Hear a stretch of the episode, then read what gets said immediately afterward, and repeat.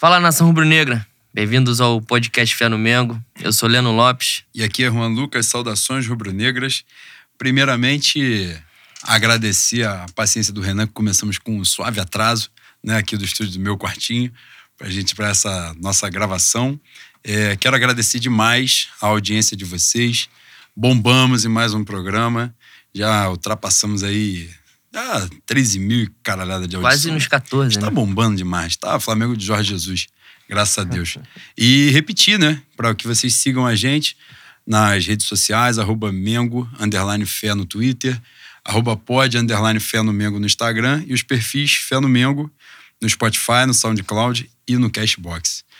Na edição de hoje, uma edição que a galera tá aí na empolgação, porque nós, na, no final do último programa, eu falei, tomara que no próximo programa a gente esteja com 10 de vantagem, pelo menos, e na final da Libertadores, né? Então, para quem vai ouvir o anterior antes de ouvir esse, vai pegar na continuação aqui, o chamado 1 e o chamado 2, né? Continuação do filme. Tá aqui, ó, 10 de vantagem, estamos na final. Agora vamos desenrolar sobre isso. E hoje, nesse programa, a gente vai receber um convidado especialíssimo, né? De família tradicional na minha queridíssima mocidade independente Padre Miguel, a escola de samba mais bonita do mundo, né?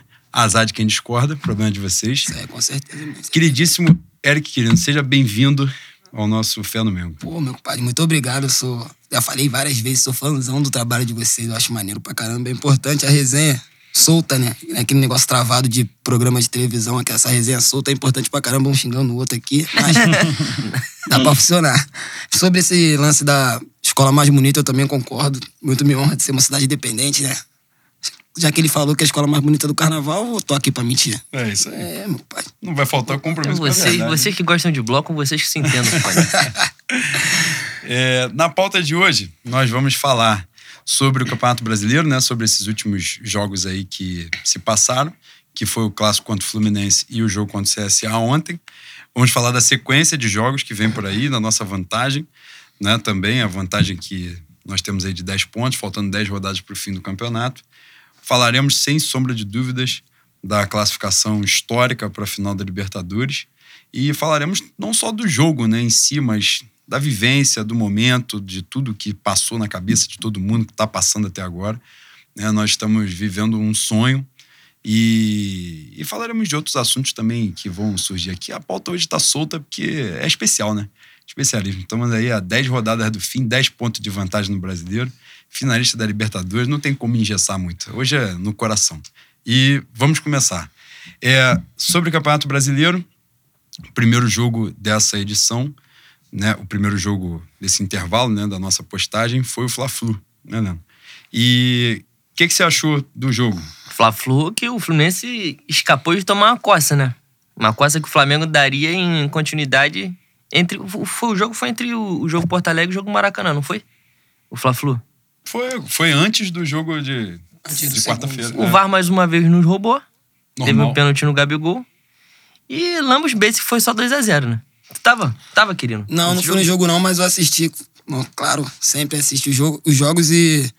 É aquilo, né, cara? O, jogo, o futebol que o Jorge Jesus vem apresentando no Flamengo é uma parada que o a pelota, quando começa a rolar, fica diferente. Tu vê que o bagulho parece que os caras jogam outro esporte, tá ligado? Parece que o Fluminense tá ali jogando futebol que a gente sempre assistiu Sim. e o Flamengo tá, sei lá, todo mundo de jet ski, tá É ligado? uma Sei lá, distância muito é muito, é muito absurdo. É outra rotatividade, né? É outra parada. E a- o nível que subiu as laterais em si, o meio-campo do Flamengo, elevou o que a gente já tinha de bom para um outro nível Outro patamar. de um. A gente, a gente vinha com alguns desfalques, né, por lesão e tal. E o Felipe Luiz no jogo contra o Fluminense já volta, né, já joga um bom período. E a diferença é absurda. Pô, tá né? maluco. Felipe Luiz é sacanagem jogando bola. Aquilo ali. é- Eu sou canhoto, não sou dos melhores, não, já. Canhota funciona, mas não funciona como a dele. Mas aquilo ali, ele- o, passo, o passo que ele dá antes de dar o passe, parece que ele já premedita o que vai acontecer, tá ligado? O cara vai pisar com a, com a direita, ele vai dar aqui, ó. Na canhota, a bola vai lá no Gabigol, no Bruno de- É, Henrique. eu tava falando isso É justamente com o. Alicão ontem, lá no Maracanã. Ele é um cara que em nenhum momento a gente vê que ele tá nervoso. Por maior que seja a pressão que estão fazendo em cima dele, pode ter três caras chegando pra cercar, ele é calmo, parece que ele tem saída pra qualquer coisa que aconteça dentro de campo. E, porra, por mais que o Jorge Jesus seja fantástico, seja genial, esteja apresentando uma coisa que a gente não vê no Brasil há muito tempo, ou talvez seja realmente novo. Os laterais fazem uma diferença desgraçada no esquema do Flamengo. É muita diferença, muita diferença. Isso porque o Felipe Luiz estava voltando de lesão, né? Isso. Ficou aí um mês parado quase, né? E é uma atuação muito diferente, assim. Eu tava conversando, acho que até com o Marcos sobre isso. É, não, foi comigo, foi com o Boi. Falei assim, cara, você vê no time titular do Flamengo hoje várias peças que são muito boas, né? O time titular todos são muito bons.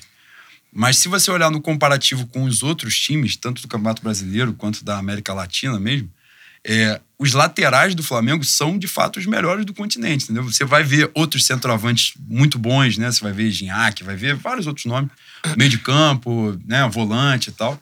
Embora os nossos sejam muito bons, mas os laterais nossos realmente fazem muita diferença, né, cara dá cara? uma solidez ali absurda. O Felipe Luiz, como a gente conhecia como lateral defensivo, né? Porque a gente não estava acostumado a assistir o futebol dele direto, então a gente só via quando ia na seleção quando o Atlético de Madrid começou a chegar. E o jeito do Atlético de Madrid de jogar era se defendendo muito. A gente achava que o Felipe Luiz era um bom Sim, lateral, sim. mas só só defendia. Mas o cara é um absurdo do meio pra frente, mano.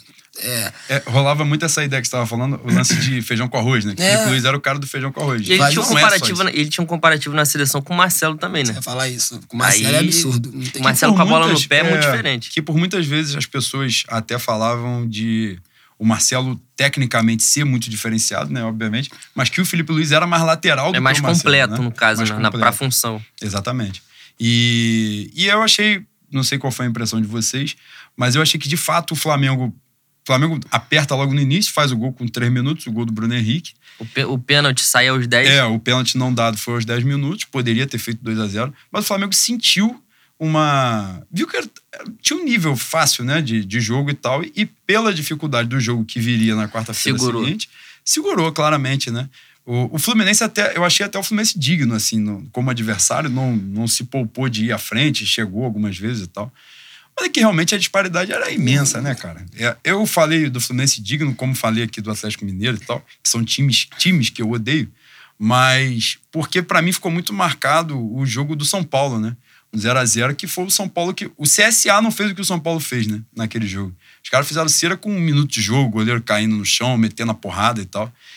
Não, Não vieram perderam. pra jogar bola. É, não perderam. Não Todos os outros bola, perderam, mas um tipo de futebol que, cara, não tem cabimento, sabe? Voltaram com empate, beleza, mas, pô, horrível. Foi horrível de ver o São Paulo tricampeão mundial daquela forma dentro do Maracanã. É, é feio. É óbvio que é feio, mas diante dessa disparidade, eu acho que se você tiver a consciência do que teu time pode tirar, talvez seja a única estratégia pra jogar contra esse Flamengo. Sem contar o fato também de que tava chegando o técnico naquele momento. Sim, É, foi a estreia do exatamente. Diniz. estreia do Diniz e contra o Flamengo. Se consegue um, empate como conseguiu, já era um, um salto gigantesco pro futebol E São Paulo. o. Flamengo fez um jogo tranquilo, né? Eu trouxe aqui as anotações. Posse de bola até o Fluminense foi maior do que o Flamengo, foi 54 46. Mas porque no segundo tempo o Flamengo claramente tirou o pé, né? Ainda mais depois que o Gerson fez o, o segundo gol aí que, né? Mas ainda assim, finalização do gol, o Flamengo teve mais. É, o Fluminense até trabalhou mais com a bola. O, Flumin- o Flamengo deixou um pouco mais, né? Como é que eu vou dizer? É, o Flamengo treinou, né, num jogo oficial, né? Construiu o resultado e deixou o adversário jogar, que não ia levar tanto perigo assim. As duas defesaças do Diego Alves, os jogadores estavam impedidos, né? Então, se fossem gol, não seriam o validados. Mas mais três pontos que a gente fez, e nesse mesmo dia é o dia que o Palmeiras empata, né, com, com o Atlético Paranaense na Arena da Baixada, e aí a gente amplia a, a vantagem, né, para 10 pontos. E já viu coisa parecida com isso, cara? É brincadeira falar de coisa parecida com isso que tá acontecendo no Flamengo. A gente não viu mesmo, cara. Esquece, a gente não viu mesmo. Voltar no pior Flamengo e o melhor que a gente já viu antes desse. Que pra mim foi aquele momento do Flamengo ali de Ronaldinho, Thiago Neves. O pouco momento que tiveram ali, Tecnicamente, né? tecnicamente, o poucos jogos que fizeram, por exemplo, aquele contra o Vasco, aquele 4x2, foi um baile do Flamengo em campo. Em minutos, saca? Aquele- Flamengo Cruzeiro no Flamengo Engenhão. Cruzeiro, no- é aquele. Isso, Flamengo Cruzeiro no Engenhão, tava confundindo, né? Falar do Maracanã, aquele que o Cruzeiro campeão e o Flamengo também bateu de frente, mas é outro time já. E foi o único Flamengo que a gente chega perto do futebol que joga hoje, é aquele ali, e foi muito rápido. Não foi uma parada que manteve 11 jogos, É, 15 jogos, igual o Flamengo gente tá tá conseguindo manter 18 agora. jogos de invencibilidade, né? É um time muito sólido. E curioso, né, Leandro? Que a gente. em muitos jogos tem essa ideia de não poupar jogador, né? E assim, é impressionante como a gente teve lesão, teve suspensão e os jogadores que entraram e o nível de futebol seguiu elevado, né? A gente jogou contra o Atlético Paranaense muito desfalcado, por exemplo, e a gente conseguiu manter um, um bom nível de. Ah, é, é, mérito do Mister, né? É, é, muito diferente, o cara tá muito acima. É, a gente vai falar sobre Flamengo e Grêmio, mas antes eu, eu para eu comentar, vou me antecipar embora o Renato tenha tomado cinco gols, 10 no total, né? Mas seis valeram. O agregado ficou 6 a 1 O Renato é o melhor técnico do país. Né? E isso mostra a diferença do Jorge Jesus pro que de melhor o Brasil tem, né? É, é fantástico, cara. É fantástico. O momento que a gente vive é um sonho e acontece meio que por sorte, né, Boi? Sim. A gente, a gente começou no com Abel Braga, surge a, a figura maravilhosa, messiânica de Jorge Jesus. e você tinha pretensão de ganhar o brasileiro? Eu tinha pretensão de chegar, pô, na fase de grupo da Libertadores ali, ficar entre segundo e terceiro e tentar as quartas de final do, da Libertadores. E acontece tudo muito rápido.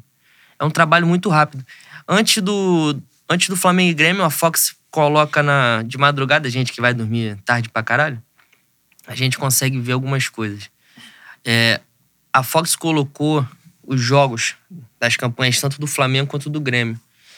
E eu, vou eu fui relembrando os momentos, os jogos Como assim. o time passava naquele momento ali. Cara, é uma diferença abissal. A diferença do nosso comportamento como torcedor, do time, do clube, é tudo muito diferente. E isso tudo tem o quê? Seis meses de diferença? Quatro meses? Menos. Nem chega a seis. Porque eu lembro, por exemplo, no jogo do Flamengo Penharol no Rio, né? Que o Flamengo perde 1x0. A gente teve uma gravação no dia seguinte aqui. E a gente tinha ido ao jogo e a gente tava muito é, transtornado. Eu vi, eu vi essa, você estava bem puto, né? Porque foi um desempenho horroroso. Foi horroroso, assim. E o Flamengo, no acabacice lá, o Gabigol foi expulso. E o Gabigol foi expulso e o vagabundo aplaudiu a porra do Gabigol. Eu fiquei, porra, mais puto ainda. E aí você vê, um tempo depois Pô, o Fluminense eliminou o Penharol da, da Sul-Americana, não foi? Foi. Eliminou o Penharol. Você ver o nível de, de complexidade do Penharol. Não, falando do futebol dessa época, o, o próprio Fluminense, que a gente ganhou de 2 a 0 do jogo que a gente tava falando, Sim. Pô, quando pegava o Flamengo, às vezes até jogava melhor. Jogava Sim. um futebol mais vistoso do que o do Flamengo. Ganhou de 1x0 na Taça Guanabara. Teve um 0x0 com o Marcelo Salles, que o Flamengo foi amassado. Foi né, no, primeiro turno. Não foi dois, que eles saíram comemorando. Acho que foi 2x2 também, que o Fluminense jogou um absurdo. Qualquer ataque dos caras já ficava com medo. Não, parecia foi assim, que... uma disparidade grande assim do que o Jorge Jesus apresenta hoje, sem sombra de dúvida. E aí no jogo seguinte do Campeonato Brasileiro, né? Foi esse jogo de ontem, que é o Flamengo e CSA havia uma expectativa assim de, porra, a gente amassou, goleou o Grêmio, vai chegar o CSA com o time completo, a gente vai sacolar, né? Mas a ideia é que o time o time sentiu um pouco também, né? Acho que sente a parte física, mas achei que ontem, inclusive, assim, para falar, a gente já vai ficar puto, eu vou falar alguma merda ao longo do programa mesmo. Ontem eu fiquei puto porque achei que montaram um pouco assim, se acomodaram demais. Óbvio que o nível, porra, a disparidade é imensa. Porra, os caras estavam jogando com a Podi de atacante, nego sabe que vai amassar os caras. Forçou, forçou, já criou chance. Meteu um gol com 9, 8 minutos, né? Que é o gol do Arrascaeta. Pô, galera. Cara, a torcida sentiu o comportamento do time. As pessoas não estavam cantando no Maracanã, as pessoas estavam em clima de festa, bem... assim, tipo, sabe, cumprindo ali o protocolo. É, era um tipo de jogo que dava a impressão desde o início que tava todo mundo aguardando dar os 90 minutos e acabar uhum. a gente com três pontos. Ó, Isso, fizemos acabou. a nossa parte aí, vamos embora, cada um para suas casas. Foi quase um jogo das estrelas ontem. Sim. é, só, que, só que nessa, só, exatamente, só que nessa que aconteceu. Pô, a gente deu mole, deu vários mole. Partidaça do Diego Alves ontem que garantiu a vitória. A gente teve chance, né, que a gente perdeu e tal, mas muito abaixo. E mas como é que você viu, querido, esse jogo de ontem? Pô, então, o jogo de ontem, cara, eu acho que o Flamengo não pensou na parte que o CSA vem numa crescente absurda também. Não é a crescente de chegar no G4, mas eles conseguiram sair da zona de rebaixamento jogando futebol e ganhando time de um elenco forte, como Cruzeiro, como São Paulo, ganhando o jogo. Então, o Flamengo não pensou nesse ponto. Ontem, não, eles estavam cotados de se rebaixar é, em setembro. Já é normal. É. América de, é. de, Natal, né, da época, né? É, e ontem eu achei que, sei lá, eu sei que o Mister, nada, não tenho nada para reclamar dele, mas ontem Pô, não custava nada entrar com aquele time reserva pro jogo ficar até mais emocionante, botar os moleques pra jogar de verdade. Não, não Achei só- isso também, achei Mas achei isso. que não precisava entrar com o time titular, até porque eu tô com um pouco de medo dos caras, sei lá, pisar num buraco daquele ali. Então, porque a fase tá muito boa, meu pai. Tá muito boa e é certo de quando a fase tá muito boa, alguma merdinha É, acontecer. Graças a Deus com a a gente, gente, né? conseguiu sobressair quando aconteceu a merda na última vez. Ah, cara, mas Tá eu, eu acho que que você falou é verdade. É Era uma disparidade muito grande, mas o time vem de uma, uma batida com foco, com um mental tão forte que é natural que tenha essa desligada, né? Essa desleixada. Isso não pode continuar, não pode virar rotina. Mas eu achei natural. Porra, o Flamengo abre 10 pontos, o Flamengo sacola 5 gols no Grêmio numa semifinal de Semifinal. Libertadores. Entende? Então, foram semanas dos caras muito pilhadas. Achei normal, até por conta do que você falou. A disparidade era muito grande, os caras sabiam que se eles forçassem ia meter um, ia meter dois. Meteu um, era pra ter metido dois pra ficar de sacanagem. Infelizmente não veio, a gente podia. Ficou murrinhando é, até o final pra gente passar mal. É, os caras podiam ter empatado, até virado o jogo, saído com algum ponto do Maracanã. Demos sorte que o Diego Alves né, estava iluminado. Como ele tem estado iluminado Sim, nessa uma fase com, com Jesus. Mas, às vezes, o time que, que quer ser campeão tem que dar uma cagada, né, Boi? Ah, normal, né? Então- e, e a verdade, assim, acho que marca também, de fa... mais um elemento, né? Porque vários marcam essa mudança da gente. O Flamengo, ano passado, por exemplo, é que a gente brinca com o lance da Flamengada, né? Esse era o jogo do Ceará, né? Não, exemplo, é. né? Que é um jogo feio e tal. Aí numa chance o Ceará faz o gol e a gente perde. Nesse dia, a gente tava num dia péssimo, que os caras não queriam jogar bola. E a gente foi, fez um gol e voltou com três pontos. Jogou mal, mas ganhou o jogo. É, Flamengada tradicional, igual aquela do Curitiba lá em Brasília, que era um Sim, jogo ganho. é, exatamente. 70 mil pessoas, aquele 1 a 0 feio, o Flamengo Vários, jogando. né? Vai, a Vários. vai se listar aqui É. pra ser o programa inteiro. Mas, o é, pra mim, só deu mole nesse ponto mesmo, de não entrar com a... Enfim, o Leandro falou que os caras vinham de outra batida, porém, achei que o Flamengo não entrou com a mesma convicção. Achei que poderia mesclar um pouco. Poderia jogadores, mesclar e sim. poderia entrar, tipo, mais sério. Não pelo, só pelo fato de ser uma disparidade muito grande. Pelo fato de os caras tá vindo bem, os caras tá fazendo Sim, um sim. campe- Eu achei, em alguns momentos, pra mim, soou um pouco como desrespeito. Pro campeonato que eles estão fazendo, bacana. o segundo turno, os segundo turno dos caras estão É bem, bom, é mano. bom. É bom. Como o do Mas Goiás, que é o próximo É, adversário. Goiás, no caso, que eu pegar. falar. Esse tá. E o que acontece? Eu achei que alguns jogadores poderiam, até porque o nível de atuação dos titulares quarta-feira foi de uma coisa tão absurda, né? Que os reservas querem justamente essa oportunidade de mostrar serviço, né? Entrou o Vitinho, entrou o Renier e, e no final só que entrou o Vinícius, né? Mas entrou pra jogar três minutos. Acho que era uma boa oportunidade pro pro cara ganhar uma Vinícius, rodagem, a o torcida tá ali vendo e tal. Né? O Renier até entrou bem, né? Tem entrado bem. Só não entrou quarta-feira porque tinha o Diego, já tava 5 a 0 né? E o Diego entrou. Mas, de qualquer forma, arrumaram um pênaltizinho maroto pro Palmeiras só pro campeonato seguir vivo aí. Ah. Pô, eu ia falar normal. sobre isso. Eu tô guardando isso aqui, é sete chaves, rapaz, os caras estão roubando descaradamente pro Palmeiras pra, tipo, porque se o Palmeiras perder um ponto, aí sim acabou o campeonato. Aí parece que, tipo, não, não vamos deixar acabar o campeonato, vamos sempre dar mais Aquele- sete de acréscimo, vamos arrumar um chute na pênalti. poça d'água Pô, foi sacanagem. Pelo amor de Ali Deus, foi mano. sacanagem. É, nove de acréscimo contra o Pô, qual é? Chapecoense. Chapecoense. Expulsaram o Gum. Expulsaram o Pô, Gum. expulsão Exatamente. do Gum, mano. Que que é Expulsaram o? Gum sem encostar no maluco. E, e assim, é, cara, eu acho, a gente, eu e o Leandro, a gente conversa muito sobre isso. Eu já acho que não tem como eles, no nível de atuação que eles têm, o nível do Flamengo, tirarem os 10 Ah, pontos, né? vai tirar. Só que o que acontece? Essa distância pode e provavelmente vai aumentar ainda, né? Com o tempo, pela sequência de jogos do Flamengo e a sequência do Palmeiras. Então, por exemplo, o jogo de ontem, que é uma coisa. Né, no, Twitter, logo após. A gente estava no Maracanã, logo após o jogo, já tinha no Twitter um- uma, um zoom né, sobre a imagem, que é um, um programa, alguma coisa que o VAR tem disponível para fazer. Então, os caras poderiam ter visto aquela porra lá e visto. que Quem deu o pênalti foi o VAR. Sim, o VAR É, chama, né? Porque o árbitro O não deu árbitro, o pênalti. perto da jogada, não tinha dado E aí pênalti. depois o Daverson fala que o papel dele é se jogar e tal. Enfim, é um Se bagulho. o juiz deu, ele tá feliz. É, os caras estão vivos, Cara, entendeu? então. Os caras estão vivos. É, mas assim, acho que eles sabem, né? A real é que eles sabem mesmo que não tem, não tem Tu como. vê pela entrevista do Dudu, cara. Ele sempre fala: não, a gente vai tentar chegar. O time dos caras tá num- numa pegada Sim. além da nossa, mas a gente continua, a gente tenta chegar e vai te- tentando buscar o campeonato ainda. Exatamente. Nessa a nossa sequência, né, de, de jogos agora, os próximos cinco jogos o Flamengo pega Goiás fora, né, que é agora, Corinthians em casa, Botafogo, que é o mando do Botafogo, o jogo deve ser no Engenhão, Bahia em casa. O quinto jogo seria o Grêmio. Mas antes desse jogo do Grêmio, provavelmente vai ser o Flamengo e Vasco, que seria no 24, Vai né? Na, na semana da, do final de semana da final da Libertadores. E há uma grande possibilidade de esse Flamengo e Vasco, que seria o quinto jogo da sequência, marcar o jogo do título brasileiro, né? E aí seria uma coisa. Tu tem saúde pra viver essa porra, Não né? tem, não. Eu também não tenho, não, meu compadre. Não tenho saúde, espero que eu esteja entre os primeiros no transplante de fígado, que eu vou precisar. Não, e o pior, você imagina a relação do Vascaíno, né? Porque, tipo, o time dele ia pegar lá na puta que pariu, lá na frente. Tipo, pinçaram ele e botaram ele lá atrás, assim, ó. Você vai jogar aqui só para o seu jogo da faixa Os vascaínos fazem uma, uma sacanagem com os tricolores, porque o, o Fluminense realmente é freguesaço, né? É E absurdo, ele- é absurdo. E eles dizem que é o destino. Nesse caso é o destino, mano. Pode ser. É o destino. É, Eles falam também que o Fluminense é, é freguês personalité, né? No caso do É. Vasco. Eles também são É, nossos e nada, nada mais justo do também. que... E, a, e eu tava falando a sequência do Flamengo, né?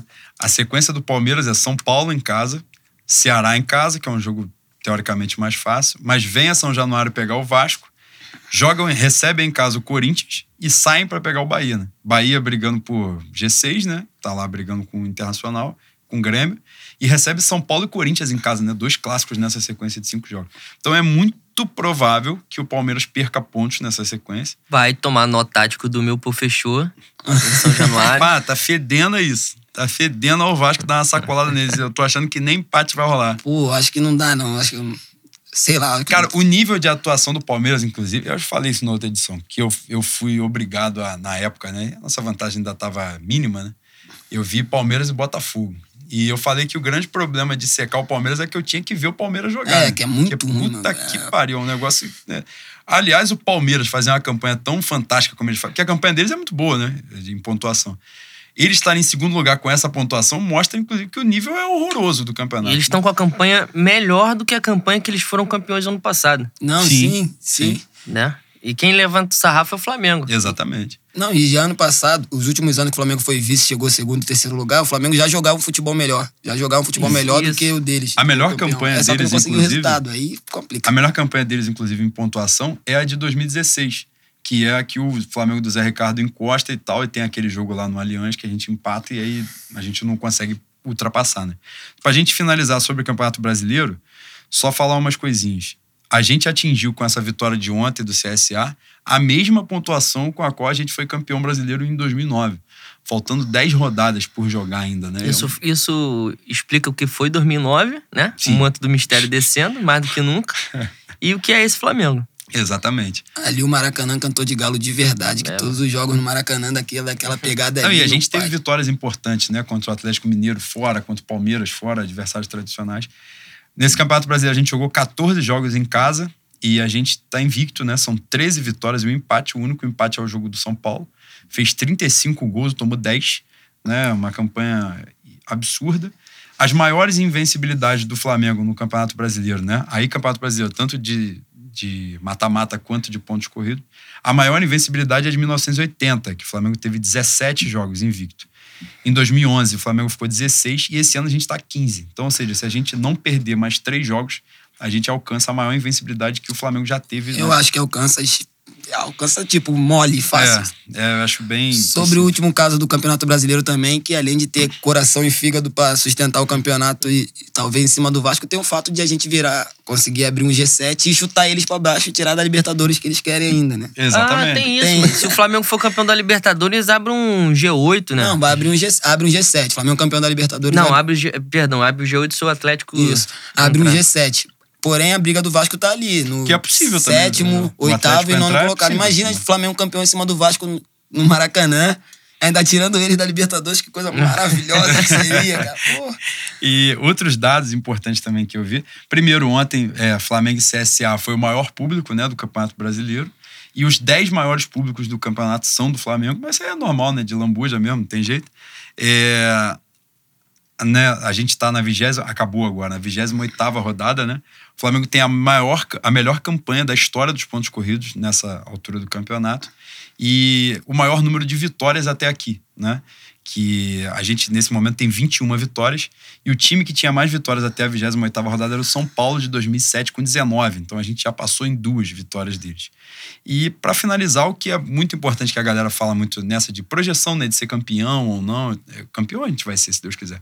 Mas campeão com relação à pontuação, né? Quantos jogos faltam pra gente ser campeão e tal. Se o Flamengo, dos 10 jogos restantes, vencer mais 6, o Flamengo não só vai ser o maior campeão dos pontos corridos, de, porque a maior pontuação é do Corinthians de 2015, com 81, né? E o Flamengo fizer 6 vitórias, vai 85, porque ele também será é, o maior aproveitamento dos pontos corridos, inclusive quando tinha 24 times, que era o do Cruzeiro, que é o maior, com 72%. O Flamengo hoje tem 79 e alguma coisinha.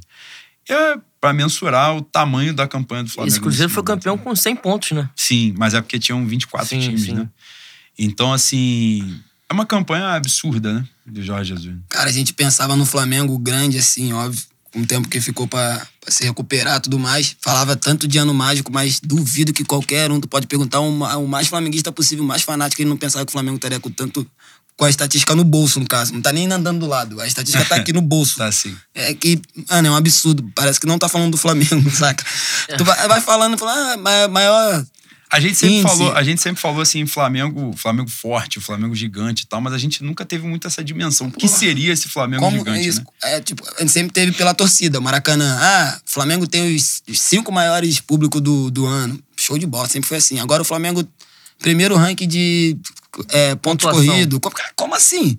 A gente ficou anos sem ganhar Campeonato Brasileiro, a gente, sempre- volta a gente agora. brincava, a gente brincava Mata que isso o Flamengo nunca ganharia como Cruzeiro, como São Paulo, né? isso Com mesmo. rodadas de antecedência que pra gente ganhar tem que ser um, tem que ter um sofrimentozinho, tem que ter o último jogo, Sim. ganhar na penúltima rodada. Antes a gente falava que será que a gente via a Libertadores e se iria conseguir ver o Flamengo ganhando o Campeonato Brasileiro Isso. com uma Cara, vários, vantagem. vários estigmas estão sendo quebrados, né? O- a, a ideia também do a necessidade de ter um ex-jogador, né, no- como treinador ou participando. É. de Alguém da geração de técnica, alguma 80. coisa assim. É, da geração de 80 também, né? Então, assim, várias coisas foram caindo. Esse Flamengo quebrou muita coisa, né? E isso fica muito nítido. A gente vai fazer a transição para falar sobre a Libertadores. Isso fica muito nítido no comportamento da torcida e não só na torcida do estádio.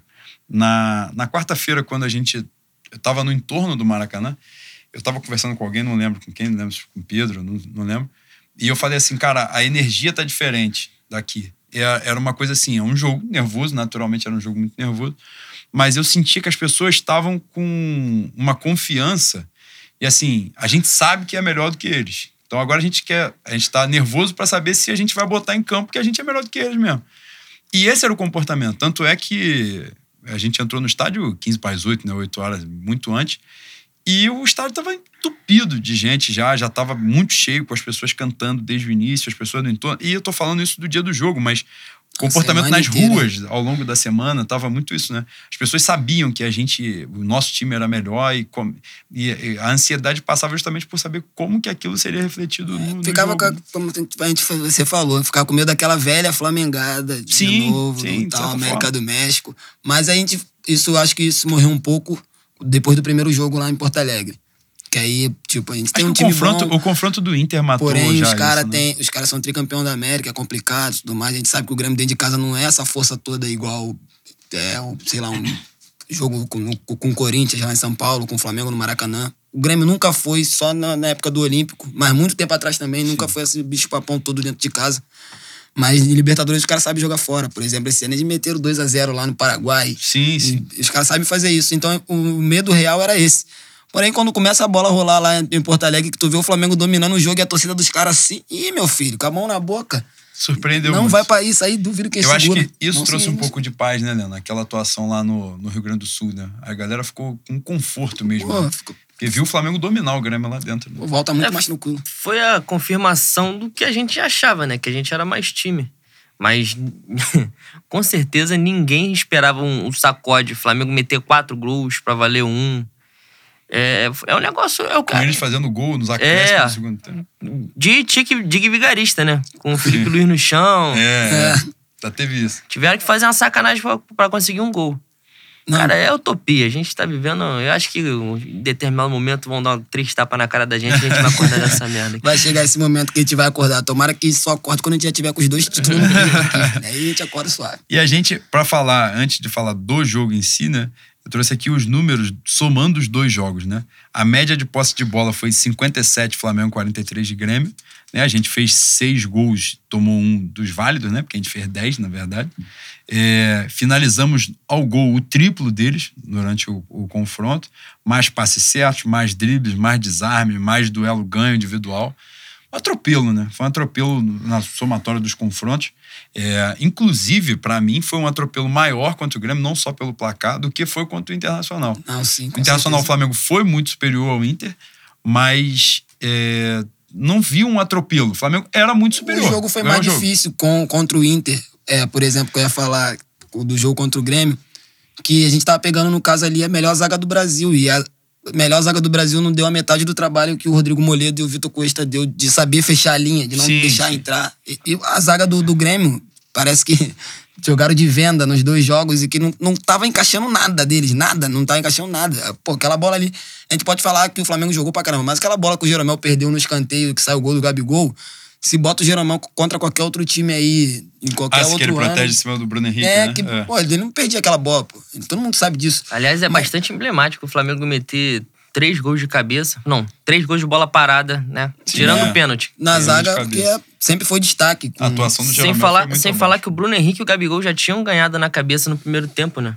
O Bruno Henrique até quase fez o Sim, gol. é. O Bruno Henrique antecipou bonito, né? Quase fez o gol. Mas é, o que eu ia falar é que a grande demonstração de força pra mim no segundo jogo é o Flamengo obrigar o Renato a jogar de uma maneira que ele não tá acostumado. A gente, o, o Theo até escreve, né? Sua benção, professor. Isso é bravo demais. É, o Renato abdica daquele, da, da posse de bola e joga pelo chutão mesmo. O André é pra dar a casquinha, né? Pra Sim, ganhar pela, pra pra ganhar. ganhar a segunda bola. E é, para mim é, é o começo do pedir arrego, né, Boi? O cara que tá acostumado a imprensar o adversário, a ele ter a posse de bola, a ele impor o jogo. O cara fala: não, eu. hoje, nessa partida, eu não tenho condição de fazer o que tô acostumado. E entra. Isso entra o que o, o Theo também fala. De a partir do momento que entra o primeiro gol, no final do primeiro tempo, e logo quando começa o segundo tempo, o Flamengo mete o segundo gol, os caras desarvoram, né? Porque não estão acostumados a, a, a jogar daquela maneira. É, é uma ideia totalmente diferente do que aquele time tá acostumado a jogar. Então, é, para mim, essa mudança do Grêmio, do estilo de jogo, é bastante emblemático do reconhecer o quão mais forte é o Flamengo. Sim, sim. Eles, ali na- da- logo após aquele segundo gol, eles se viram obrigados a sair pro jogo e tal, mas ao mesmo tempo com muito medo, né? De tipo, de deixar os espaços para os caras que iam ler e iam saber ocupar aquele espaço. Uma coisa que me chamou a atenção também, eu fiquei muito preocupado quando saiu a escalação, que estavam todos de volta e tal, que era a volta do Arrascaeta, né? Porque era uma lesão um pouco mais grave. Era um cara que ficou um tempo afastado. E achei uma partida muito boa, assim, taticamente, né? Ele não foi um cara que marcou gols e tal, mas fez uma partida muito bacana, assim, pro que se esperava. Agora, pra mim, a chave, obviamente, né? Os outros jogadores que fizeram gol e tal, mas pra mim, assim, fica, ficou muito marcado nos dois confrontos é, a qualidade do Rafinha, né? Eu acho que, assim, o mérito nesse duelo, né? O que ele fez com o Cebolinha, que a gente falou aqui no programa, que é, para mim é o cara mais decisivo do Brasil. Não, não, não. E ele realmente botou o maluco no bolso os dois jogos. Não foi porque o Cebolinha se omitiu do jogo, porque ele não fez isso. Não, e os vídeos de antecipação dele da bola é absurdo. Tu vê que, tipo, é um nível acima de marcação, sabe? A Muito, bola vinha, muito. antes do Cebolinha chegar, ele já dava o primeiro, aí ia cair, ele saía jogando. Antes Exato. de chegar a bola. E vindo de lesão, jogou de máscara, né? Não, e por causa da desdenharam dele, né, cara? Quando ele falou que, não, tá acostumado a marcar os caras lá fora, velocista tudo mais. Os caras falam, ah, mas tu tá aqui no Brasil. Riram do Felipe Luiz, que ele correu atrás do Gilberto. Não, esse time do Flamengo todo é menosprezado. Até ele acontecer, até dizerem que o Flamengo comprou a seleção, É, o Felipe. Luiz estava velho, o Rafinha era banco, o Jorge Você Jesus nunca foi campeão de porra nenhuma em time grande na Europa. O Gerson era, era, era muito dinheiro pelo Soneca. Gerson. Sim. Gabigol voltou Pablo renegado. Mari, segunda divisão da Mari, Espanha. segunda divisão da Espanha. Diego Alves, braço de jacaré. Quem fala isso? O merda do Juan, novamente. Ah. como sempre. É, também tem lá, caralho. lá em casa também tem essa briga com o Diego Alves, porque eu defendo o Diego Alves com unhas e dentes desde, a, desde o Almeria lá na, na Espanha, quando ele conseguiu aquela.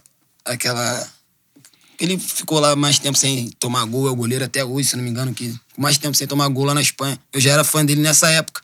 Rola essa discussão lá em casa também, que lá em casa é, a gente ouve o podcast de vocês e faz a nossa.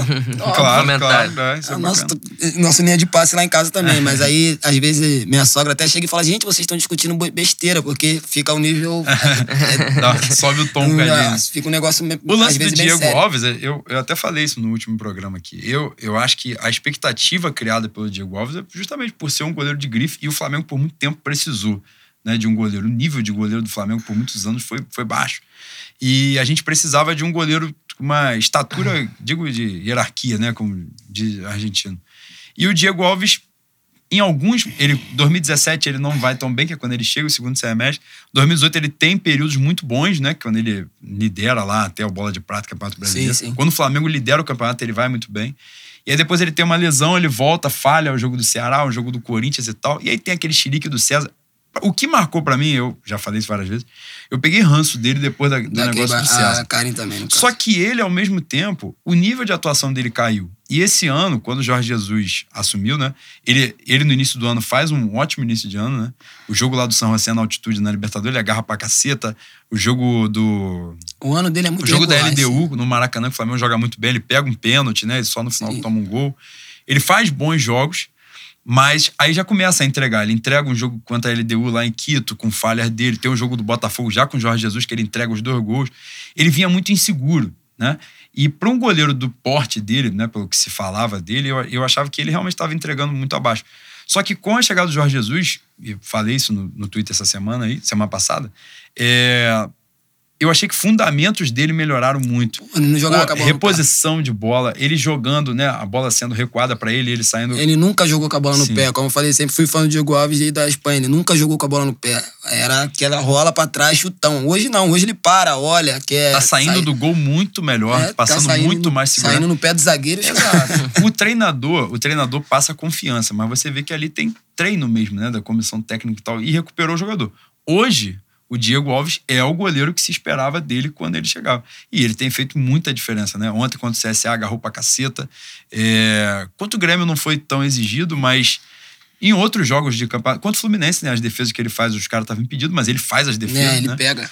Ele vem num momento muito bom mesmo. E que bom, que bom que apareceu, porque a gente precisa dele, né? A Libertadores dele é muito boa, cara. Essa-. A Libertadores em si, com um todo, é, é muito boa, tipo, um nível muito alto. Aquele jogo da altitude é um nível muito alto. O jogo da- contra o Emelec, que o Flamengo dá alguma jateada, que ele ainda faz algumas defesinhas Sim, ali sim, também. sim. É um jogo muito bom também dele. muito Não, e ele tem alto. sido muito. Eu, eu, assim, essa é uma coisa que os mais velhos falam, né? E eu, isso eu concordo.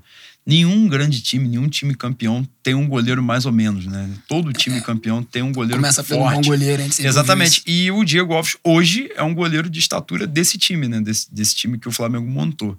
É, tava elogiando o Rafinha também, outro elogio. Cara, o que joga o Pablo Maria é um negócio absurdo. assim, né? Esse aí é E surpresa pra mérito de quem descobriu, né, Leandro? Porque o maluco é realmente diferenciado, né, cara? Foi quando me deu o estalo, mano. Que tava acontecendo alguma coisa diferente. O Flamengo e Vasco, lá de Brasília, tem um gol que começa com ele, numa virada de bola dele, né? Ali eu falei, cara, o que tá acontecendo aqui é uma coisa diferente. Porque você tem uma zaga que tem essa qualidade técnica, tem a, noção de posicionamento. São coisas que parecem pequenas, Mínima, mas que, mas- porra, fazem a diferença gritante. Muito, muito. Gritante. Não se afoba. Não se afoba. O cara, o- a gente tem uma zaga, um sistema defensivo que consegue sair jogando com a qualidade que o Flamengo tem hoje. É luxo. É, É luxo. até cômico a gente lembrar que o cara que fazia esse lançamento que o Pablo Mari faz era o Rafael Vaz, mano. exato. Porra. E errava. Errava 90% todo, ele é, errava. Errava todo, no caso. Eu acho que nem a seleção brasileira tem uma saída de bola como essa do Flamengo. Questão técnica, de, de, de individual mesmo. Sim, sim. É, é luxo, cara. O Pablo Maria, eu não sei como é que esse maluco não, não estourou pela Europa, não sei como é que ele não, é- não tá na seleção da Espanha. Não sou um grande apreciador do, do futebol europeu, passei a ver há pouco tempo. Mas o que ele faz aqui é, porra, negócio estonteante. E eu não acho que seja por nível do futebol brasileiro ser baixo, não. Você vê que é qualidade técnica mesmo. É, tipo o Domínio Gustavo de bola, Gomes, o próprio Gustavo posicionamento. Gomes, que é- sempre foi muito bom de bola, mas na Europa não Sim, eu se acho dava bem. E até porque, cara, muito- essa, essa questão alto de no Palmeiras. futebol europeu, claro que o Mari é espanhol, né? É europeu, mas isso passa muito, vários jogadores latino-americanos sofrem com isso por questão de adaptação também. Outra, porra, você tá longe da sua família, nem todo mundo reage da mesma forma, né? Tem alimentação, temperatura, cultura totalmente diferente. Então, às vezes, os caras não rendem mesmo, faz parte. Como o Gabigol, por exemplo, que é um cara muito diferenciado a nível de Brasil, não jogou bem mesmo no campeonato fraco que era o campeonato português. O Mina lá na Inglaterra, que saiu daqui no nível altíssimo, o Hermina, do, que era do zagueiro do Sim, Palmeiras, sim, hoje nem, Palmeiras. nem joga no, no Everton. Chegou lá como titular, metendo, fez alguns golzinhos, mas hoje nem joga, nem é cogitado pra jogar. E olha Claro, que o e o tá Gustavo. Gustavo Gomes, por exemplo, é titular da seleção do Paraguai e, e muito bom titular, foi elogiado por muito tempo e tal. Foi pro Milan e não rendeu, e eu acho que isso acontece mesmo, né? E aí o cara chega num lugar, né? O Mari, por exemplo, ele foi uma peça que encaixou num time que já estava começando ali a ganhar corpo, né?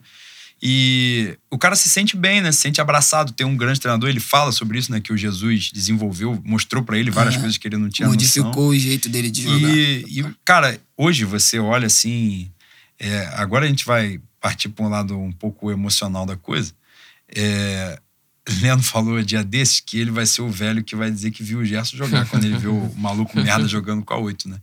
E é verdade, cara. Hoje, assim, a gente. A sensação é essa, de você olhar para os jogadores, de falar, pô, cara, a gente tinha dois laterais de seleção no nosso time, tinha um zagueiro pica, veio um europeu, que a gente vai começar a descrever isso, velho, né? Vai vir um europeu que não tinha nome, tu vai esquecer da porra do nome do maluco. Aí depois vai falar, pô, o Williarão era um cara merda, era um cara que ninguém gostava, mas gênio, virou lá craque. Aí buscaram o Gerson em tal lugar, que surgiu no Fluminense, e assim vai a narrativa, né? Tá vendo um timaço, né, cara? Cara, tu falou isso agora, eu lembrei total do meu tio, que no caso fez, foi o cara que me fez se apaixonar pelo Flamengo.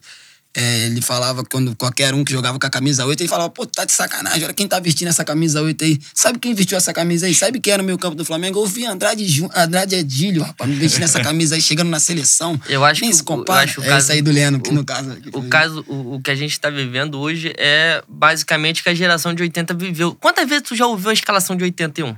Puta que Porra, tá maluco. Então, a gente vai, a gente Não, vai falar a escalação de uma forma 2019. idealizar, que você não quer ver nada É, exatamente. próximo, né? Exatamente. A gente vai ficar escalando o time de 2019 eternamente, se Deus quiser. É, tomara, tomara mesmo, porque é uma coisa muito bonita, cara, assim, o que a gente tá vivendo, né? Pra finalizar a parte do Grêmio, pra gente quero falar sobre essa- esse momento de Libertadores mesmo. O Grêmio, é, até 99, o Grêmio tinha no histórico de confronto mata-mata com o Flamengo 6 a 2 né? E hoje o Flamengo tá em 7 a 6 O Flamengo os últimos cinco confrontos mata-mata contra o Grêmio, né? E, cara, eu não sei se o Renato tomou, mas que eu mandei, eu mandei. Isso aí eu posso falar pra você. mandei, mandei com carinho, mandei com força. Foi uma coisa assim, cara, cada momento, cada merda que ele falava ao longo das coletivas, ao longo daquele processo de acontecer o segundo jogo. Porra, e, e o Jorge Jesus, que, pô, é um maluco de personalidade muito forte. E nem é o cara babaca, que normalmente personalidade forte, é normalmente é. o cara meio estúpido. Nem é o caso, mas você via que ele tava ali se contendo, né? De tipo, porra, não vou entrar nessa pilha agora, antes do Parece que alguém foi lá alertar ele, que quando é, o Renato fala a primeira vez que ele tinha o melhor futebol do Brasil e tudo mais, É, ele na fala, primeira "Bom, ele pra dá, mim, na eu acho que primeira eu- ele é dá, o meu time é. que joga o melhor futebol, porque é o meu time que é o líder. E parece que alguém fala com ele, não, não entra nessa porque o Renato É, Gaúcho é o é, melhor futebol, é o melhor treinador do Brasil, é, porém ele sabe usar muito bem também o E ele, psicológico. sim, sem dúvida. E, E, ele, enquanto o Flamengo ele não conseguiu de jeito nenhum, ele não conseguiu tirar ninguém do sério, Exato. nem a diretoria. E o Jesus se conteve, né, cara, ao longo desse tempo, assim e tal. E aí, quando a gente chega e, e dá de frente com um absurdo daquele, né? Que foi a gente pegar o, o tricampeão da América e triturar no Maracanã. É, cara, aquilo ali foi um negócio que, porra. A torcida, né, cara, ficou ensandecida com aquilo de ver o Renato ser pô, humilhado, porque é um tipo de personagem, né, que eu não gosto, pra ser sincero, assim. Eu, eu, e eu, engraçado, porque por muito tempo, quando ele vinha jogar no jogo da Estrela, ele era vaiado, eu ficava puto. Porque eu falava, pô, o Renato é ídolo do Flamengo como jogador. E a galera aplaudia Léo Moura e eu ficava puto com aquilo. Porra, não vou nem falar. Léo Moura é padrão Fábio Luciano, não vou nem começar. E aí o que acontece? É, eu ficava bolado com aquilo. Só que o Renato, treinador, treinador, ele sempre foi assim, né? Só que quando ele fez o sucesso, eu acho que o, o Renato, ele tem um. Como é que eu vou dizer? Deixa um legado negativo pra coisa. Quando ele prega a ideia de anti-ciência, sabe? Eu tô na praia, eu faço essa porra assim mesmo, futebol é tudo isso aí, futebol sempre foi essa merda. E não é. Quando você vê um maluco como Jorge Jesus chegar com uma comissão técnica imensa, no meio do. Tudo que se falava, não pode chegar estrangeiro no meio de temporada, balela. Vai ter adaptação, balela. Comissão técnica dá uma porrada de gente, balela. Tudo tá acontecendo. Porque, cara, é a qualidade de trabalho, é a qualidade mesmo. O Flamengo hoje tem condição de pagar uma parada dessa e viu a disparidade. É um negócio. O cara chegou. Na, o Jorge Jesus assume, acho que é décima rodada. Acho que é isso, décima rodada. Você vê, o Flamengo tá atropelando todo mundo, ele não pegou nem as nove primeiras. Porque o Abel chegou a perder dois jogos. Então poderia estar tá ainda maior a vantagem. E, assim, cara, não tem como você negar mérito de, de ciência, de estudo é, da coisa. Claro que tem o componente só. O cara não vai prever cada movimento que vai acontecer no futebol.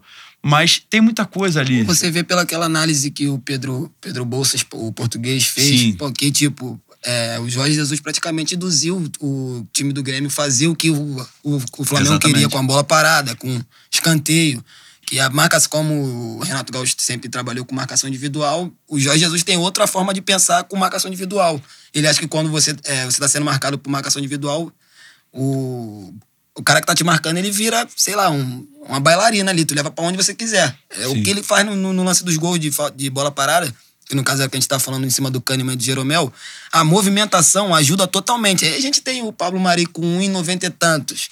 Tem sim, o sim. Rodrigo Caio conseguindo se, se desvencilhar da marcação tem e pegando uma... bola aqui, ó. Embaixo. A bola, a bola vem meia altura. Ele foi muito bem. Tem até o Arão, né, que sobe bem tem uma, joga Tem uma reportagem da Gabriela Moreira que fala justamente isso, que foi uma ideia, foi um estudo do Grêmio, né, de que o Flamengo não começaria o jogo dando uma blitz, né? Justamente começaria o jogo dando espaço para que eles controlassem ali.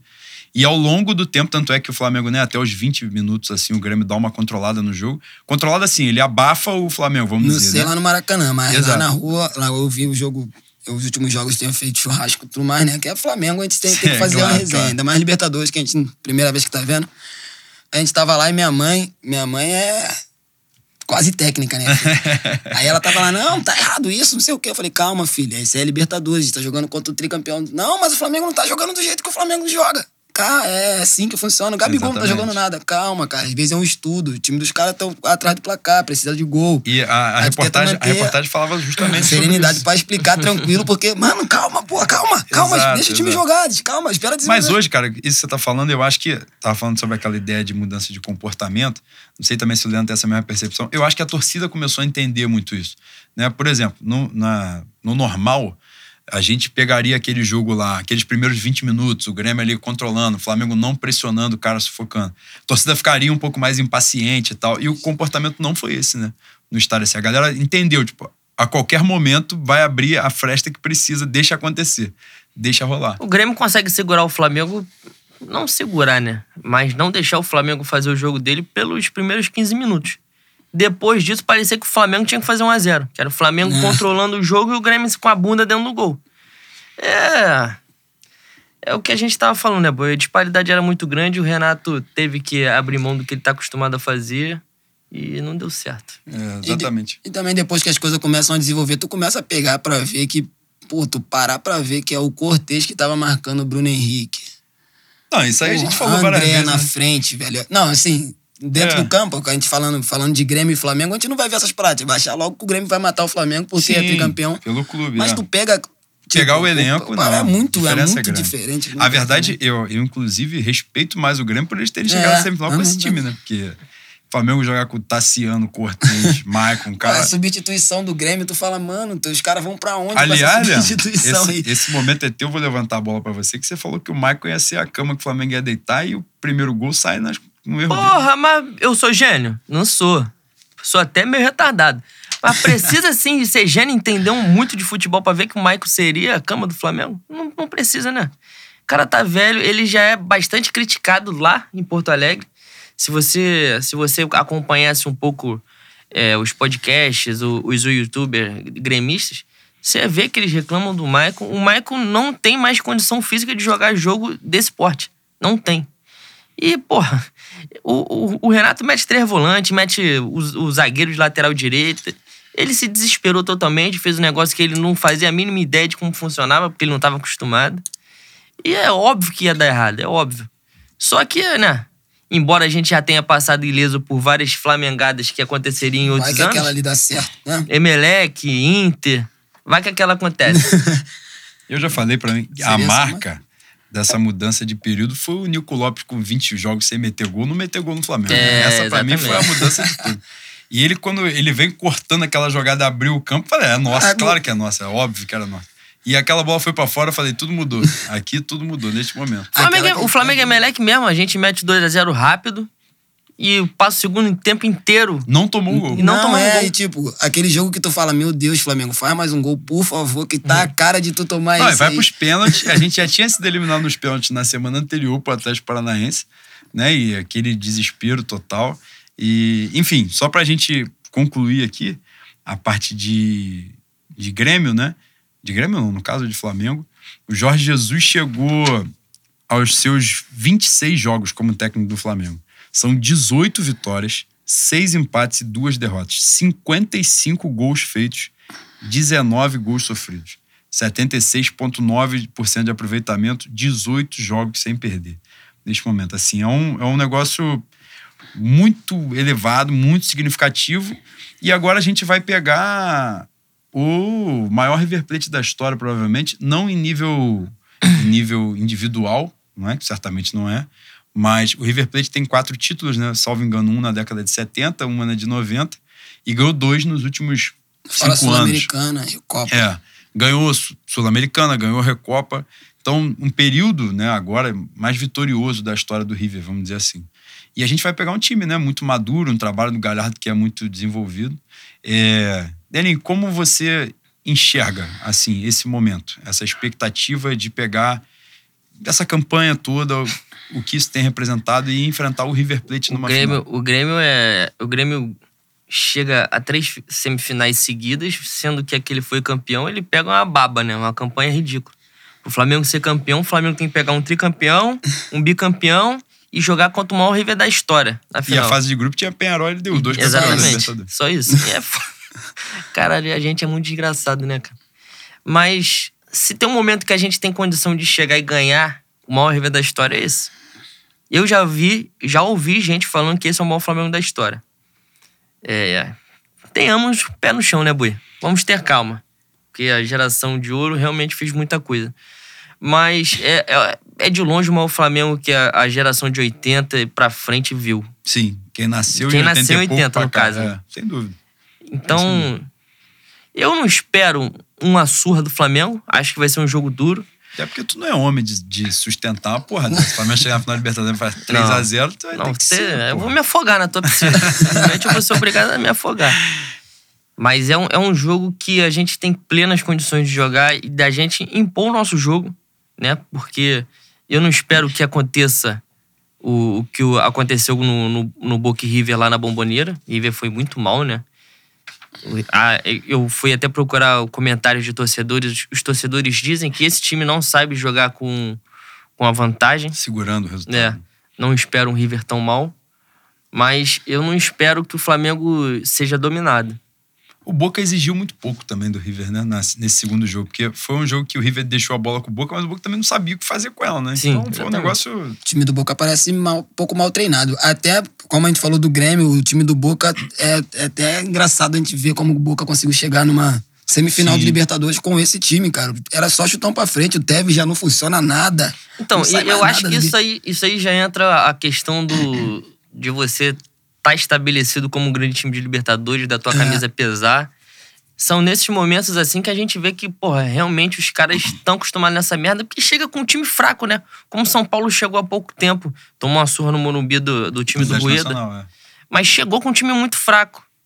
É, mas voltando pra final, se a gente chegar com o time inteiro, Deus me livre, vai acontecer nada com Hum, ninguém. Tomara, tomara que eu esteja errado. Vai chegar todo cacete. mundo inteiro. A gente tem muita chance de ser campeão da América, bicampeão da América. Cara, eu só vejo o Flamengo, desculpa, eu só vejo o Flamengo, essa disputa entre Flamengo e River, da mesma forma que a gente tava falando agora do Grêmio. O Flamengo pode alcançar esse River sólido pelos jogadores que tem. A zaga do River é bem abaixo da do Flamengo. Eu acho que se o Flamengo continuar nessa batida, os zagueiros não seguram Bruno Henrique e Gabigol. Não seguram. A única coisa que eu sinto um pouco de medo do, do River Plate é o inteiro, né, cara? Ele tá voltando agora. É, foi tipo o Rascaeta, Sim, só que não teve. conseguiu jogar direito no, contra o Boca Juniors, mas E a lesão dele foi bem grave. é, contra o, contra o. Na final ele vai jogar provavelmente. E o Quinteiro, é, perto do jogador que a gente tem, é tipo um Rascaeta. filho. É Ele diferenciado, pode estar é diferenciado. totalmente zero no jogo, mas a bola vai no pé dele, filho. É, vai resolver, Não, vai tem, deixar de tem cara. jogadores, né? O próprio Lucas Prato, que não é um gênio, mas é um cara decisivo num jogo É grande, é um cara que falta. cresce em jogo grande. são absurdos. É um bom time, sem sombra de dúvida. Mas hoje você. Isso é um negócio irreal, né? A gente falou sobre isso durante a semana. Eu fui parar um dia pra ver os 11, porque a porra da ficha ainda tá caindo, na verdade, assim. Ela não caiu muito, não. O, o momento que ela chegou mais próximo de cair foi ontem, vendo aquela reportagem do Esporte Espetacular lá, Muito que foda, aí eu me foda. liguei que, tipo, porra, chegamos mesmo. Mas quando eu fui parar e ver os 11, né, mesmo eu gostando de campeonato argentino, vejo e tal, mas quando eu fui ver os 11 e eu fui comparando, eu falei, cara, de fato o nosso time individualmente é muito melhor. Se isso vai, É, né, sobre- até porque o coletivo do River é muito é mais antigo do que o do Flamengo, né? Então, eu- achei que é um, é um duelo, né, dos dois melhores times da Libertadores, dois melhores times da América mesmo. Achei que foi uma final muito justa, muito bacana que seja essa final. E romanticamente olhando, uma, uma coisa que tem me aproximado um pouco foi o Corinthians de 2012, assim. Não o Flamengo do Corinthians, mas o contexto. Porque o Corinthians não tinha um título de Libertadores, né? E o Corinthians faz uma campanha pegando times muito grandes, né? Ele pega o Santos, pega um Vasco, que era muito forte na época.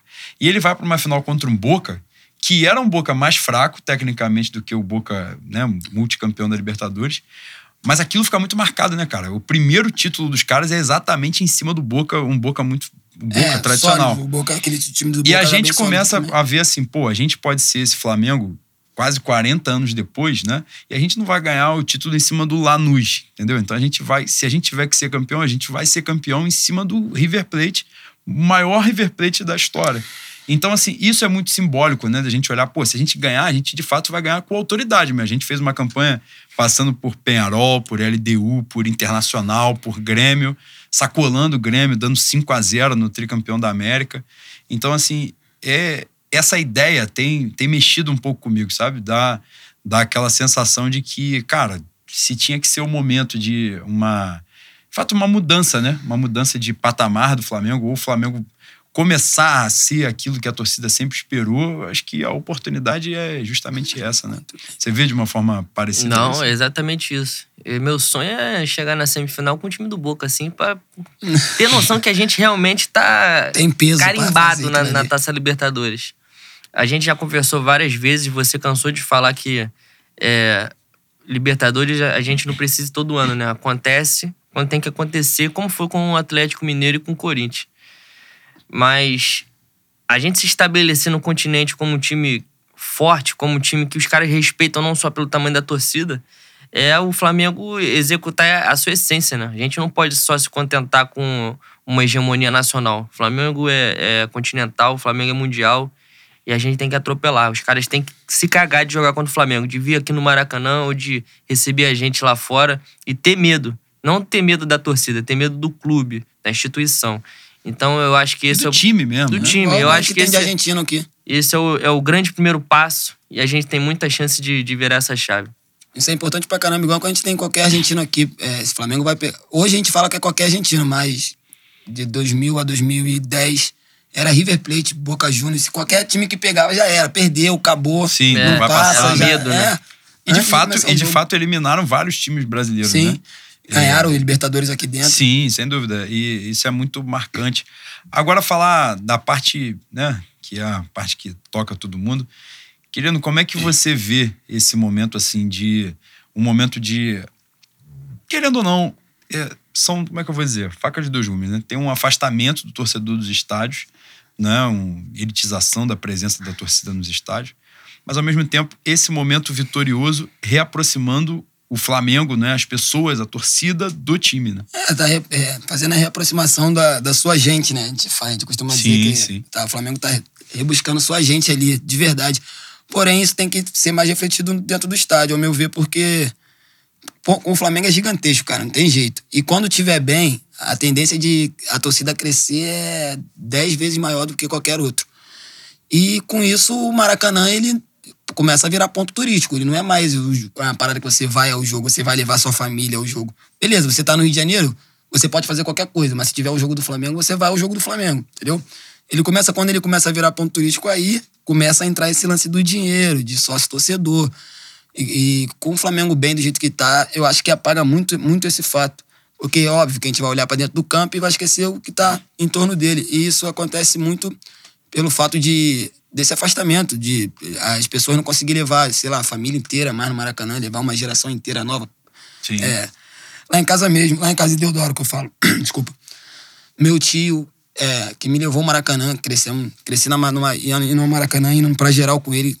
No caso, eu entrava de graça, era mais barato. E, e naquele momento, o Flamengo vivendo os piores momentos da sua, toda a sua trajetória aí, tinha assim o já geral a três reais, tinha um- um- qualquer coisa lá pra você ter a sua família, um jogo mais fácil, eh, fica mais barata e vamos colocar todo mundo dentro do Maracanã. Eu acho que falta isso da diretoria, falta esse lance, tipo esse jogo do CSA. O ingresso tava barato, tava barato, óbvio, eu não fui porque eu tava trabalhando. Mas, sei lá, eu acho que botar mais barato do que isso. Pegar um exemplo igual os times do Nordeste costumam fazer, o Bahia, o Vitória, que às vezes colocam ingresso a 10 reais, ingresso a 5 reais, tem que colocar, tem que fazer isso. Até em pelo momentos lucro. específicos. É, até pelo lucro que tá se tendo dentro do. Sim, sim. do- que o time tá conseguindo conquistar. É, pensando financeiramente, pô, o time tá na semifinal da Libertadores, líder, com os 10 maiores. 10 maiores públicos do, do, do Campeonato Brasileiro. O que, que custa botar uma promoção dessa bem Deve maluca ser mesmo? campeão brasileiro com Tá ligado? É uma promoção né? dessa bem maluca mesmo, bem maluca mesmo. Igual a gente via de Neston, essas, tipo, bem, bem Flamengo mesmo, sabe? Eu acho que falta isso, que aí tu vai, pelo time que tem, já vai, já tá sendo, já tá- a reaproximação já tá acontecendo, é natural, porém a gente precisa fazer essa reaproximação dentro do estádio. Ainda falta aquela energia de Maracanã com o jogo do Flamengo, sabe? Mesmo um jogo fácil, até pelo telefone que se tem hoje fica mais difícil acontecer isso. Mas aquela energia de Maracanã pulsando, sei lá, cantar. O jogo tá fácil, tá sem graça. Vamos começar a cantar samba aqui, música de, sei lá, do Sim, Rio de sim, Janeiro. sim. Porque foi, é, eu, pelo menos, né, querendo ser muito saudosista, mas eu cresci mais ou menos assim no Maracanã. Que era aquela graça de você ter gente muito pobre, gente, tá ligado? Muito rica que vai a todo jogo, tem, consegue ir a todo jogo, e aquelas pessoas que não. Sim. É só esse ponto que eu acho que a diretoria ainda Era falha um, um, pouco. um estádio mais inclusivo, né? É, isso aí eu acho que faz um pouco de falta. Leandro vê alguma coisa nesse sentido também? Ah, ah, eu acho que tem que ser pensado não só a parte em, em jogos específicos. Acho que o Flamengo tem que repensar a, uma reentrada desse público que sempre esteve no Maracanã e hoje está afastado. É, a, a reformulação do Maracanã, a reformulação do Maracanã, ela obriga que o estádio seja mais caro, né? Então isso é uma desculpa para pagarem, para É cobrarem mais caro o ingresso. Mas o Flamengo tem que pensar na sua gente, como o Bahia pensa. E a gente tanto fala do Bahia. É, separa um, uma- um lote de ingresso, vende em, em locais específicos da cidade, não vende na, na- online.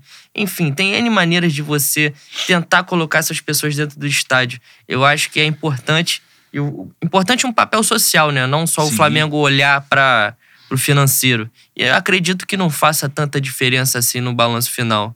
É, por exemplo, o Internacional tem um lance muito legal que é o sócio do povo, né? Que eles chamam lá, que pega um ônibus do, do clube e vai andar os, os, mais, os locais mais extremos do Rio Grande do Sul e so, associando, associando as pessoas com um preço mais barato. Sim, sim. E, tipo, dando. Não é só ela ser sócia. Não, hoje eu sou sócio do clube e não consegui comprar isso. Não adianta também. Não adianta a gente colocar um, um sócio a 20 reais ao mês e na hora de conseguir comprar ele não consegue também de- da mesma forma. Porque a camisa é 250 reais. Entendeu? É, eu acho que assim, é justamente essa questão. São várias formas, né, de se incluir. A gente fala sobre a geral, agora até tem um movimento sobre isso, né, de, de volta da geral no Maracanã, que é interessante, muito interessante, na verdade, porque eu acho que essas pessoas precisam participar de fato do Maracanã de volta.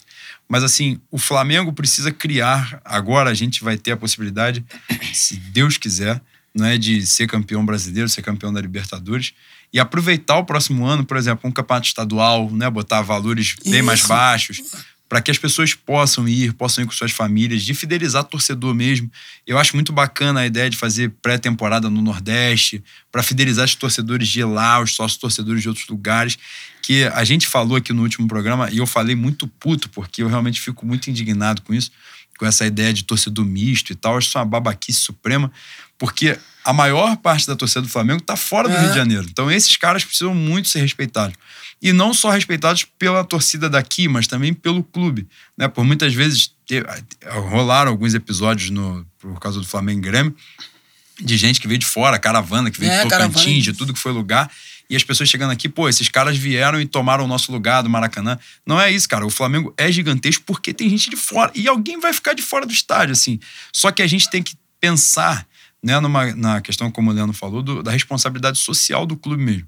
Então, em determinados momentos, como eu não sei se foi o Fortaleza ou se foi o Bahia, que fez uma camisa que é bem mais barata para o torcedor, É, uma camisa mais Bahia. aproximada né, da camisa do modelo de jogo, porque as pessoas, essa é a real, as pessoas querem fazer parte daquilo. Ainda mais num momento desse, muito vitorioso, um momento histórico, todo mundo quer fazer parte Se eu não do me engano, jeito. Fortaleza, no próximo jogo, vai fazer uma parada que a, a camisa vai estar 60 reais e se tu chegar lá com a camisa falsificada, piratas, tu troca e tem 20% de desconto. Eu vi algo Pra comprar a próxima. Muito cara. bacana. Comprar camisa Muito bacana, sim. Isso é inclusão, cara. É isso que tem que fazer. E se o Flamengo é gigantesco hoje, é porque na década de 80 os caras iam lá jogar em campo de terra e o estádio lotava. Por que, que não dá pra fazer isso Não, hoje e tem. de ano? É, Entendeu? exato, muita Por coisa quê, nesse mano? Não dá sentido. pra continuar E isso. eu acho importante a gente discutir esse tipo de questão num momento bom, né, num momento vitorioso, que é pra gente traçar o, o caminho daqui pra frente, né? E a gente fala sobre isso.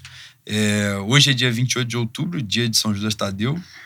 É, aqui todo mundo é meio batedor de tambor, né? Mas, mas na hora de Flamengo a gente não tem jeito, né? E é brasileiro mesmo, É né? católico macumbeiro. Exatamente, sincretismo de brasileiro mesmo. E é dia do nosso padroeiro, que é dia do flamenguista, né? Então é muito importante a gente falar sobre isso, porque o flamenguista, né, o rubro-negro, não é só o cara que pode ir ao estádio, né, que está no estádio, porque não cabem 42 milhões de pessoas dentro do Maracanã. Então, o Flamengo é gigantesco porque tem muita gente que está fora do Maracanã. O Flamengo recebe um dinheiro de televisão absurdo porque, Porque- tem, porque vem um Flamengo e Grêmio da maior audiência da história da Libertadores. E assim vai. Então, mas porque pessoas estão lá. O Flamengo recebe dinheiro para que essas, o maior patrocinador do Flamengo é a sua torcida. Sempre foi. Não só por sócio torcedor, mas por isso, por essa questão da renda de TV e tal. E assim, eu quero aproveitar esse momento para fazer alguns agradecimentos. No jogo da Libertadores, é, pô, eu sou sócio torcedor, meu plano é um dos mais baratos. E o, o ingresso não chegaria ao, ao meu plano, né? E eu só consegui ir ao jogo porque uma pessoa que eu conhecia nesse, nesse último ano né, tinha uma possibilidade e apresentou esse caminho para mim e para um outro amigo também.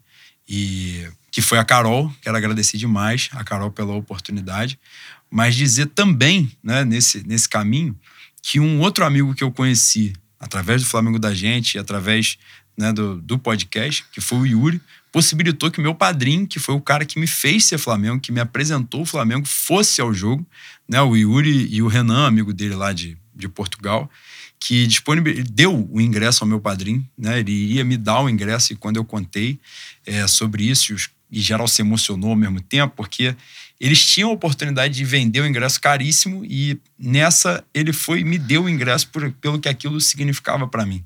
E é uma dívida de, de gratidão imensa. E eu tô falando sobre isso pelo seguinte, cara, o Flamengo, o Flamengo, o futebol, o esporte, né? Mas o Flamengo é, é força da natureza. O Flamengo, a gente constrói laços, né? O meu laço com o Leno, por exemplo, que é meu irmão do coração, foi muito reforçado por causa do Flamengo, sem sombra de dúvida, né? além das afinidades que a gente tem.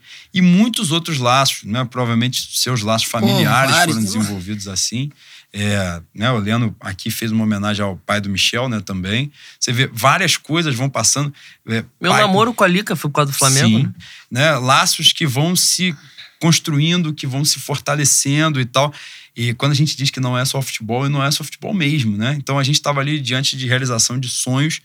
E eu tô contando a minha história, agradecendo a Carol, ao Yuri, ao Renan. Muito obrigado pelo carinho que vocês tiveram, né? Gratidão imensa. Já me emocionei 400 vezes pensando nessa história. Mas outras pessoas têm muitas outras histórias que puderam estar naquele estádio, que não estiveram naquele estádio. Leno fala muito também da ideia, né, de na sua emoção. Acho que você pode falar sobre isso, né, de pensar em pessoas que se foram, que não ah, estavam eu juntos. não posso falar não, que eu não vou chorar, viado. Cara, eu tive uma crise de choro quando acabou o jogo que parecia que tinha morrido alguém. Porque pra mim é impossível não pensar no Flamengo, é, pensar no Flamengo e não pensar nas pessoas que, que me fizeram Flamengo. É, eu escrevi um texto que as pessoas até gostaram muito e eu só escrevo quando eu tô muito emocionado, quando eu sinto e eu tenho que pôr pra fora. É, eu, eu lembrei naquele dia ali de muita coisa que eu vivi no Maracanã, cara, muita coisa. Como eu descrevi no texto, eu começo o texto assim, dizendo que eu vivi muita coisa naquele cimento, eu vivi muita coisa mesmo, muita coisa pode Flamengo.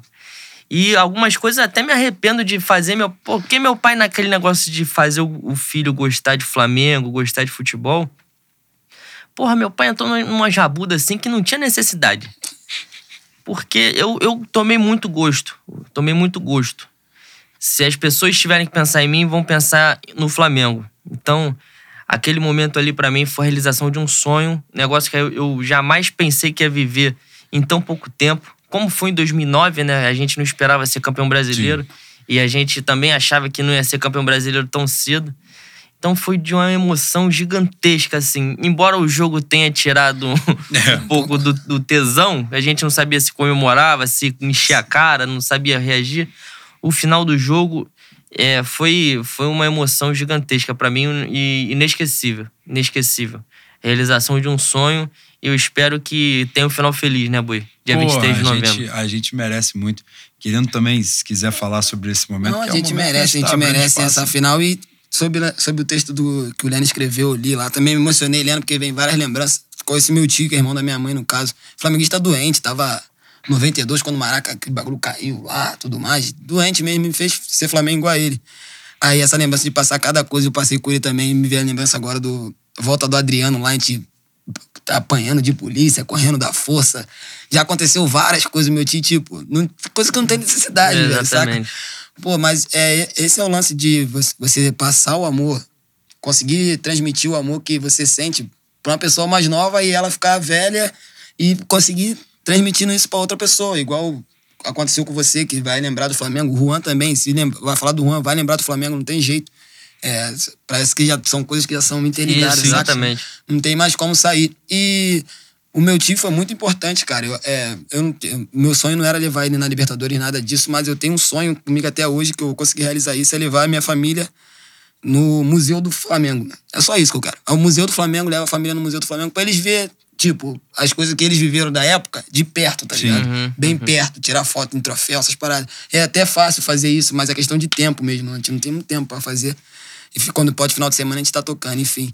É sempre poder realizar o nosso sonho. Eles realizaram o nosso sonho de conhecer Maracanã, conhecer futebol sim, em si.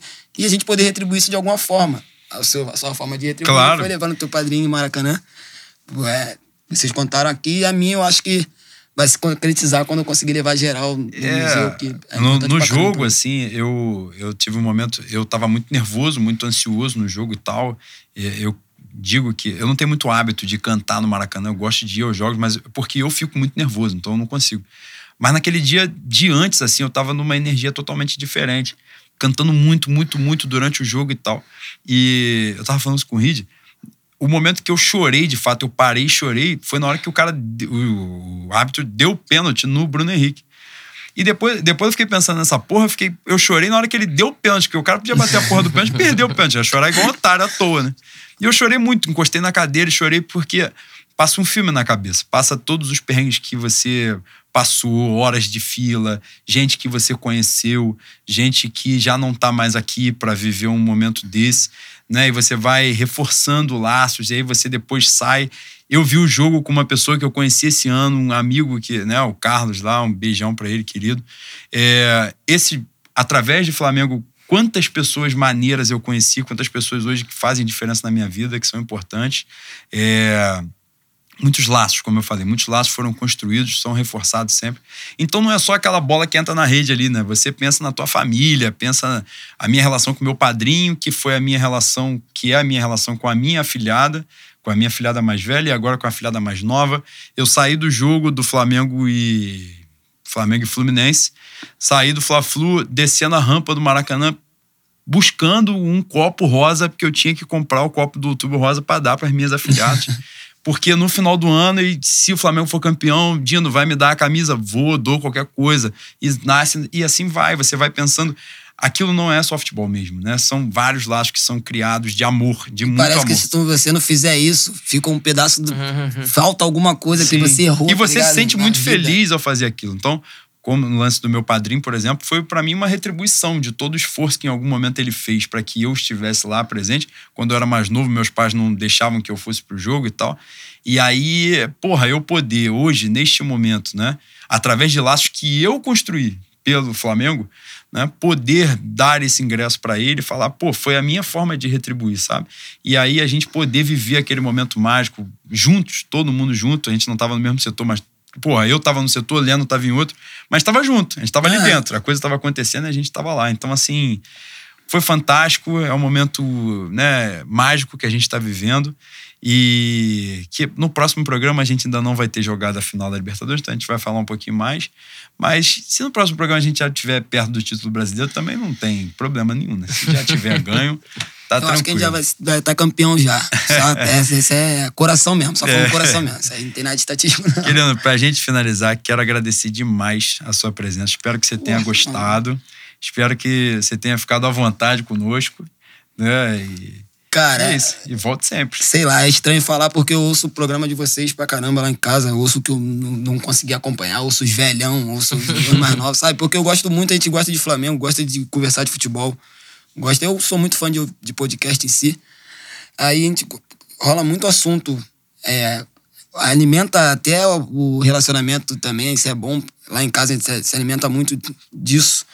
De estar ali conversando, ter coisa nova pra conversar, ter ideia que vocês jogam assim nos podcasts que a gente conversa a fundo, que não dá tempo de conversar, enfim, dentro do programa. E é maneiro pra caramba, cara. Pra mim é uma honra, sério mesmo, estar participando do programa de vocês, que, pô, pra mim é diferencial nesse meio. Lance, nesse meio que hoje tá meio que tomado pelos, pelos os caras de televisão, repórter e tudo mais. Mas vocês conseguem fazer um lance bem diferencial e aquele clubista só um pouquinho, nem sempre. Clubismo nem sempre, mas vocês falam sério e com, com ar de zoeira, isso é importante pra caramba. Isso é, o programa de vocês é muito válido. Que o Flamengo seja campeão várias vezes e que vocês continuem fazendo o se Deus programa quiser, se Deus quiser. Obrigado. muitos e muitos, muitos e muitos anos, mano. Lenin, tem muito. algum recado final pra dar? Tem não. Tô Eu feliz, vou, eu vou pedir desculpa porque eu falhei lá na confraria aniversário do Vitor, eu não dei parabéns pra ele, né? E aproveitar também e dar os parabéns pro, pro Gabriel, querido lá do Flamengo da gente. Hoje, eu- ontem eu pude estar lá, dar um abraço nele. E quinta-feira o Flamengo pode me dar um presente de aniversário, né? Exatamente. Se, Antes- se não ganhar do Goiás também, tá de sacanagem. Né? Com todo respeito. Porra, meu aniversário quarta-feira, tá de sacanagem. Flamengo, fica o recado, hein? Antes Pô, de encerrar, era isso que eu ia falar, Boi. Agradecer a você por ter aceitado a empreitada de fazer o Fé no Mesmo comigo.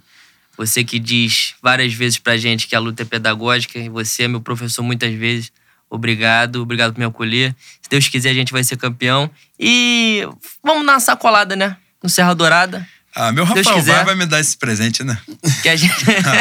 Porra, vai me dar. Repa- ele, ele, dar. ele tem essa reparação histórica aí com a gente, né? A gente foi pra. Não, a gente tem que falar isso só pra finalizar. A gente foi pra Arena da Baixada 2017, pegou um Caralho, avião, já- já dá. pagou o ingresso, sentou naquela revista daquela polícia covarde lá do Paraná. Manda tirar Tirou tênis. tênis, viado. cinto. entrar, é. Aí vem o Zé Ricardo e bota Muralha, Rafael Vaz, Márcio Araújo. Eu mereço ser campeão acima do Merece. River Plate. Todo Merece. respeito, eu mereço ser. Eu não sei se é um problema que o River Plate vai ter que segurar, mas essa bronca aí não tem jeito. Rapaziada, fé no Mengo. Fé no Mengo, rapaziada.